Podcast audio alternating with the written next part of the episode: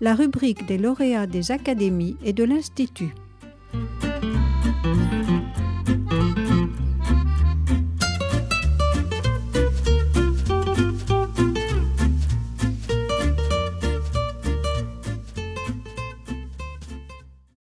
Bonjour, je m'appelle Séverine Deniol. Je suis docteur en littérature française du XVIIIe siècle.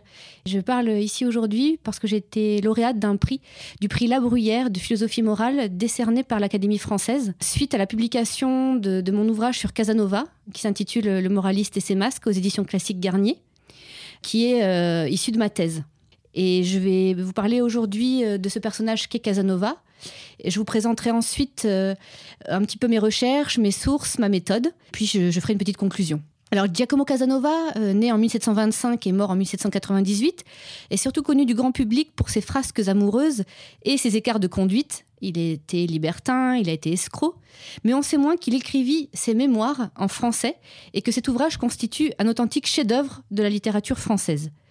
Pour présenter brièvement le personnage, je peux rappeler euh, qu'il est fils de comédien de Venise et qu'il fut mis euh, en pension à Padoue afin de suivre des cours de droit à l'université. Il embrassa un temps la carrière euh, ecclésiastique, mais les billets doux que lui attirèrent ses sermons mirent un coup d'arrêt à cette carrière. Il fut tour à tour ensuite violoniste, magicien, écrivain, espion, et finit sa vie en tant que bibliothécaire du comte de Waldstein en Bohême, près de Prague. C'est là, afin de lutter contre l'ennui et l'approche de la mort, et sur les conseils de son médecin, qu'il écrivit l'histoire de sa vie, afin de se rappeler ses folies de jeunesse, comme il le dit lui-même. Je tiens à préciser que l'autobiographie de, Casanova est, à l'opposé de Rousseau, un repoussoir de, la notion de repentir. Il n'y a pas non plus de tentative d'édification de soi ou des autres. Son intérêt réside principalement dans le fait qu'elle raconte l'itinéraire d'un aventurier qui est à la recherche d'une place et d'un statut. Contrairement à Voltaire ou à la Bruyère, par ailleurs, sa connaissance des choses se fait donc sans médiation, puisqu'il a été en contact, dans sa carrière d'aventurier, avec l'échelle sociale tout entière. Quand il dit à son ami Maximilien Lambert, euh, dit comte de Lambert, Lorsque vous voulez savoir quelque chose de vrai sur tous les aventuriers de la Terre, nos contemporains, venez chez moi, car je les ai connus tous, funditus et incute, hein, profondément et sous la peau. Alors, quand il dit cela, il est évident que cela pourrait s'appliquer à bien d'autres catégories sociales, hein, des prostituées anglaises aux personnes de haut rang, en passant par les comédiens. D'un point de vue social, donc, l'histoire de ma vie offre un panorama complet de la société européenne de l'Ancien Régime, toutes classes confondues, pouvant ainsi servir de document de première main à l'intention des, historiens euh, désireux d'étudier cette période. Mais contrairement à ce que nous voudrait nous faire croire Casanova, cette démarche n'est pas autosuffisante. Elle a recours à des fictions, en particulier des fictions de soi, on le verra, en s'inspirant de modèles à la fois psychologiques, sociaux et littéraires. Maintenant que j'ai présenté un petit peu le, personnage et comment se situe son autobiographie, euh, j'en viens à présent à mes recherches. Alors, j'ai débuté mes recherches en 2009 et j'entendais précisément me situer sur ce terrain-là de l'étude des mœurs et de la morale, euh, en privilégiant une piste moins exploitée que l'érotisme ou le libertinage, euh, qui a été traité par de nombreux auteurs, j'y reviendrai. Euh, mais cette piste donc des, mœurs et de la morale me paraissait plus fructueuse. Il fallait cependant, dans un premier temps, faire la part des choses entre morale et mœurs. Euh, et ce d'autant plus que le sens du mot mœurs change au cours du XVIIIe siècle alors que dans ses considérations sur les mœurs de 1750, Duclos les définit comme, je cite, la pratique des vertus morales ou le dérèglement de la conduite, suivant que ce terme est pris en bien ou en mal. D'autres auteurs les assimilent aux coutumes et aux usages, comme Voltaire dans son essai sur les mœurs et l'esprit des nations, qui date de 1756. On peut dire que cette évolution est visible chez d'autres philosophes, pour qui les mœurs n'ont plus rien à voir avec la morale, mais résultent d'un consensus. Donc ça, c'est quelque chose qui se produit au cours du XVIIIe siècle. Et c'est dans ce sens-là, de l'ordre de la coutume ou des habitudes, des, choses, disons, de nature conventionnelle, euh, qu'il faut l'entendre chez Casanova, puisque, au-delà du récit de ses folies, il s'agit pour le narrateur de rendre compte de l'ensemble des usages et des coutumes des différents pays qu'il traverse. Il fait une sorte de grand tour européen, hein. c'est une expression qu'on utilise souvent au XVIIe siècle, même au XVIe. Et en tant qu'aventurier, il a pu approcher des personnages très importants. Et c'est avec une extrême curiosité, non dénuée d'esprit critique, qu'il observe la politique menée par les princes dits éclairés. Je donnerai qu'un exemple, celui de la Pologne. Casanova ne se fait, par exemple, euh, sur ce pays, aucune illusion sur les visées de Frédéric et de Catherine. Hein. de Ricci bien sûr, contrairement à Voltaire et à la plupart des intellectuels contemporains. Il est évident que le très vif intérêt que porte le Vénitien pour les questions internationales, mais aussi pour les mœurs particulières de tel ou tel pays, prouve que l'Europe a représenté pour lui une sorte de nationalité de rechange. Je rappelle en effet qu'il a été banni de, son, sa patrie, hein, Venise, suite à son évasion des plombs, hein, son évasion spectaculaire euh, de la prison des plombs de Venise, où il avait été arrêté pour cause de libertinage et de détention d'ouvrages de magie.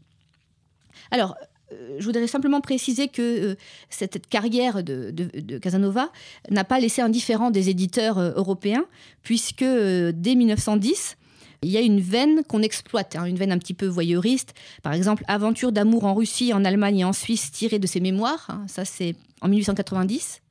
Et puis en 1910, donc ce que je disais, La cour et la ville sous Louis XV, d'après les mémoires de Jacques Casanova de Saint-Galt. Plus récemment, en 2006, en Espagne, on a édité la partie qui correspond au séjour de Casanova en Espagne hein, sous le titre de Memorias de España par l'éditeur Espasa. Alors pourquoi je cite ces exemples? C'est que ça montre la, carrière presque internationale de, notre Vénitien, le fait qu'il ait euh, voyagé dans plusieurs pays et euh, le fait qu'on puisse s'en servir comme d'une mine hein, riche pour exploiter différents, euh, différentes informations. Et cela reflète comme dans un miroir les préoccupations littéraires et sociales de cette époque. Par exemple, l'attrait du 19e siècle pour les aventures libertines de Casanova à Venise ou au 20e est un peu différent de, euh, l'attention qu'on peut porter sur la cour euh, en Pologne. Maintenant, j'en viens plus précisément à, mon travail. Euh, ça, c'est un petit peu le, contexte dans lequel j'ai commencé mes recherches. Donc, mon travail porte sur les mœurs, la morale, alors ce qui est contradictoire hein, pour un, libertin comme Casanova. Et en fait, c'est une expression euh, de René Desmoris, un professeur euh, euh, de l'université, qui a attiré mon attention puisqu'il parle d'une ethnologie du proche chez Casanova, qui est un terme un peu anachronique, hein, bien sûr, mais qui me paraissait importante. Alors, le problème, c'est qu'elle n'est pas très rigoureuse. Elle renvoie à l'ethnologie de proximité revendiquée par des ethnologues comme Jean-Didier Urbain, qui trouverait par exemple en La Bruyère, en Montesquieu et en Diderot de dignes précurseurs. Euh, je cite Jean-Didier Urbain Que fait La Bruyère? Explorateur prudent et discret du monde proche, il adopte d'abord un ton, ou plutôt une façon de voir et de dire qui annonce le regard et le discours ethnologique. Euh, on le sait, hein, comme l'a dit d'ailleurs Svetan Todorov, être ethnologue dépend avant tout du regard que l'on porte sur le monde. il, le dit très bien, l'ethnologie n'est pas la sociologie des primitifs ou la sociologie du quotidien, mais la sociologie faite du dehors. Cependant, cette extériorité est tout. Hein. Ne pas être du monde qu'on observe ou bien être en être, mais en faisant comme si on n'en était pas. Hein. Donc c'est cette espèce de jeu intérieur-extérieur qui est important. Je voudrais simplement condenser en quelques petits points toutes les déductions que j'ai tirées de cette réflexion et cette notion d'ethnologie du proche. Alors d'abord, la première, c'est que l'opposition qu'établit René Desmoris entre posture voltairienne et connaissance expérimentale de Casanova a été fondamentale, puisque j'ai essayé d'opposer dans mon travail l'approche un peu abstraite de Voltaire à l'approche concrète de Casanova. Et mon propos a été celui-ci. Hein. pourquoi un auteur aussi désinvolte que Casanova incarnerait-il davantage que Voltaire cet horizon des encyclopédistes, hein, cette euh, approche concrète? C'est que finalement, il envisage l'étude des mœurs selon un point de vue expérimental, hein, puisque comme je l'ai dit un petit peu auparavant, il a traversé toutes les classes sociales, il a traversé tous les pays, et il a une approche plus, comment dire, directe que Voltaire. Je cite simplement un dialogue entre Casanova et Voltaire, écrit par euh, Casanova dans ses mémoires, qui est assez savoureux. Hein. Voltaire lui dit Oserais-je vous demander à quelle espèce de littérature vous vous êtes adonné À aucune, répond Casanova, mais cela viendra peut-être. En attendant, je lis tant que je peux et je me plais à étudier l'homme en voyageant. Voltaire lui répond C'est le moyen de le connaître, mais le livre est trop grand. On y parvient plus facilement en lisant l'histoire. Et Casanova Elle ment, on n'est pas sûr des faits, elle ennuie, et l'étude du monde en courant m'amuse. Horace, que je sais par cœur, est mon itinéraire et je le trouve partout. Donc on voit bien la, désinvolture, euh, l'humour de Casanova. Alors bien sûr, c'est lui qui a écrit le dialogue, donc euh, il faut prendre ça cum grano salis, mais on voit déjà l'opposition entre les deux figures. Euh, deuxième petit, petit point, euh, c'est que le rapprochement opéré entre Casanova et l'encyclopédie est d'autant plus pertinent qu'il prend à rebrousse-poil de nombreux commentateurs qui pensaient que le Vénitien n'avait pas d'idée, que c'était simplement un séducteur, amoureux des femmes, euh, et puis euh, c'est tout. Or, au contraire, on voit hein, quand on lit non seulement ses mémoires, mais tous ses autres ouvrages. Hein, il, a écrit, un ouvrage sur les mathématiques, il a écrit un ouvrage également sur la notion d'imposture, il a écrit un roman utopique, il a écrit un, essai de critique sur les, sciences, les mœurs et les arts pour concurrencier l'encyclopédie, donc il n'a pas écrit que des mémoires, hein, je tiens à le préciser ici, mais c'est pour montrer qu'il a une connaissance expérimentale des, choses et de la science, etc. On pourrait reprendre d'ailleurs ce que dit d'Alembert à propos de Locke, hein, dans le discours préliminaire de l'encyclopédie.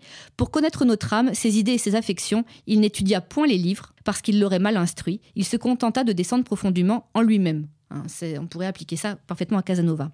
Enfin, l'expression de, de, Maurice, ouvrait une perspective d'étude qui n'avait pas du tout été abordée par les études casanoviennes avant, celle de science des mœurs, une notion très complexe, très en vogue au XVIIIe siècle, comme l'indique par exemple le sous-titre du Traité de la nature humaine de Hume, je cite, Introduire la méthode expérimentale dans les sujets moraux. Donc mon travail allait consister à découvrir en quoi cette notion pourrait s'appliquer à Casanova. Je précise pour dire aussi que j'ai édité récemment un volume, euh, sorti aussi aux éditions classiques Garnier, sur la notion de science des mœurs au XVIIIe siècle, qui est une notion fondamentale pour comprendre l'origine même des sciences humaines. Alors, je peux citer un petit peu les sources que j'ai utilisées euh, avant de, avant de conclure. Euh, Marc-Olivier Laflamme a été une de mes sources. Hein. Il a écrit un article très suggestif intitulé Le monde et l'expérience, esthétique de la connaissance dans les mémoires de Casanova. Et il a ouvert la voie à cette thématique. Euh, également, Jean-Christophe Igalins, hein, qui euh, a, édité euh, en 2011 un ouvrage aussi aux éditions classiques Garnier issu de sa thèse de doctorat, hein, qui a considérablement renouvelé les études casanoviennes. Le titre de son, de son livre est L'écrivain en ses fictions. Et cet ouvrage a été fondamental pour moi afin d'articuler science des mœurs et autobiographie par le biais de la notion de fiction de soi, qui est au cœur de son ouvrage. Dans son chapitre Écrire l'homme moral, point d'interrogation, euh, Jean-Christophe Igalins aborde des problématiques proches de celles que je voulais développer. Et euh, il ne s'agissait en aucun cas de répéter ce qu'il avait déjà dit, mais de me situer dans, ce, dans cet héritage. Et donc tout, mon problème a été, si vous voulez, de faire tenir ensemble les deux facettes du Vénitien, celle d'un polygraphe qui compte bien faire entendre sa voix et se mesurer au plus grand, un Voltaire à Rousseau, en écrivant par exemple une histoire des troupes de la Pologne, et celle d'un auteur provocateur qui, par le biais d'une stratégie que Jean-Christophe Galins appelle de dégagement, refuse tous les rôles qu'il a tour à tour endossés. Il était ainsi nécessaire pour moi de regarder d'un peu plus près des textes rarement fouillés par la critique, comme l'histoire des troupes de la Pologne, qu'il qui a écrit en italien, ou la Vergogna, hein, uniquement aussi en italien, euh, donc j'ai traduit des passages, en essayant de démêler la part de réflexion personnelle du Vénitien, démarquage d'ouvrages importants comme l'histoire de Charles XII de Voltaire et l'Encyclopédie. Donc euh, je précise ici effectivement que si Casanova a une réflexion originale et personnelle, il euh, se démarque beaucoup, elle démarque beaucoup en copiant, si vous voulez, certains passages, mais qu'il reformule à sa façon. J'ai suivi la piste très fructueuse de l'instituteur de morale, qui est une expression tirée de Sénèque. Et cette, cette expression d'instituteur de morale que Casanova emploie, à plusieurs reprises, m'a permis, si vous voulez, à constituer vraiment le fil rouge, le fil directeur de mon ouvrage. Euh, j'ai aussi rendu hommage dans mon travail à Louis Van Delft, qui est un professeur euh, aussi en XVIIIe siècle, qui a beaucoup travaillé sur les moralistes. Et selon lui, hein, le moraliste serait celui qui possède et cultive la science morale, je cite, celle-ci étant la connaissance empirique et détaillée des mœurs, en se proposant d'apprendre ce qu'est l'homme et la science morale, issue de la satire, jouit d'un statut autonome. Elle ignore le jugement de valeur et la tutelle morale, ou les repousse à l'arrière-plan. Elle n'est pas un enseignement moral, elle n'est pas davantage une philosophie morale. Elle est, en fait, la version nouvelle, moderne de la philosophie moralis antique, devenue connaissance de la diversité humaine, savoir empirique et relatif, changeant avec les époques et les peuples.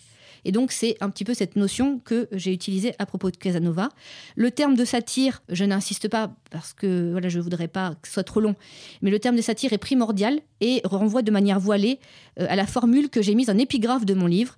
Je cite C'est l'étude de la nature de l'homme qui m'amuse, dit Casanova, et qui m'amusera jusqu'à mon dernier soupir. Donc, c'est cette connexion, euh, cette collusion entre connaissance empirique des choses et puis espèce d'attitude de, désinvolte, d'humour et, d'ironie, hein, de satire qui euh, caractérise Casanova. Il y a tout un, tout un travail qu'il faudrait faire sur le rire, que Éric Leborgne a commencé à faire avec euh, son livre sur l'humour noir des Lumières, Diderot, Casanova et Freud. J'insiste pas, mais il y a un travail important euh, sur le rire qui, dont il faudrait parler. Pour conclure, je dirais que cette figure de l'instituteur de morale, qui cherche à la fois à instruire, plaire et rire, n'allait pas de soi. Hein, on n'associe pas, on n'associe pas euh, spontanément Casanova avec un instituteur de morale. Coincé entre son image grand public de séducteur immoral et libertin et celle promue par euh, le cercle casanoviste, comme l'appelle Chantal Thomas, d'un mémorialiste enchaînant des tableaux de mœurs servant à illustrer la société du XVIIIe siècle, le Vénitien n'était guère attendu dans le rôle d'un précepteur à la Sénèque. Pourtant, comme j'ai essayé de le montrer, cette figure réunit les dimensions les plus diverses, voire contradictoires de Casanova, sa curiosité naturelle, sa soif d'apprendre et d'enseigner, euh, surtout aux femmes rencontrées dans ses vieux jours, euh, mais aussi euh, dans ses mémoires, sa volonté d'en imposer aux autres par ses connaissances, son désir d'en savoir plus sur le genre humain, tout en s'amusant et en se moquant de ses travers. Le mémorialiste réfléchit d'abord sur soi, sur ses passions, mais aussi sur celles des autres, sur les mœurs, sur les cultures ou sur l'histoire, au gré des péripéties du récit. Moraliste nouvelle manière, comme j'ai intitulé mon ouvrage, habile provocateur, Casanova est ainsi un observateur manipulateur, tout en étant un voyageur bien renseigné. Ainsi, on peut dire, la jonction entre science des mœurs et fiction de soi s'effectue presque naturellement. Mais qu'est-ce qui distingue Casanova d'un moraliste classique? D'un La Bruyère, par exemple Peut-on parler à son sujet d'anthropologue? Donc c'est toutes ces questions euh, dont euh, j'ai parlé dans mon ouvrage. Euh, et peut-être il y a aussi cette filiation qu'on ressent dans le prix qui m'a été attribué, hein, prix La Bruyère, puisque j'ai suivi aussi beaucoup les pistes de ce moraliste pour comparer avec le moraliste nouvelle manière incarné par Casanova. Alors, je voulais simplement finir en disant qu'il ne faut pas attribuer toutefois un rôle démesurément scientifique ou sérieux à Casanova. S'il cherche à concurrencer les philosophes de son temps sur le terrain des mœurs et de la morale, c'est surtout pardon, dans ses essais qu'il le fait. Dans ses mémoires, son ambition est tout autre. Je le cite Je crois que le plus grand soin que l'homme doit avoir est celui d'apprendre à se connaître. Or, j'ai trouvé que tout comme il est impossible qu'un peintre fasse son propre portrait, sans se bien regarder dans un miroir, il est tout de même impossible de bien connaître le composé moral de sa propre personne sans un autre miroir.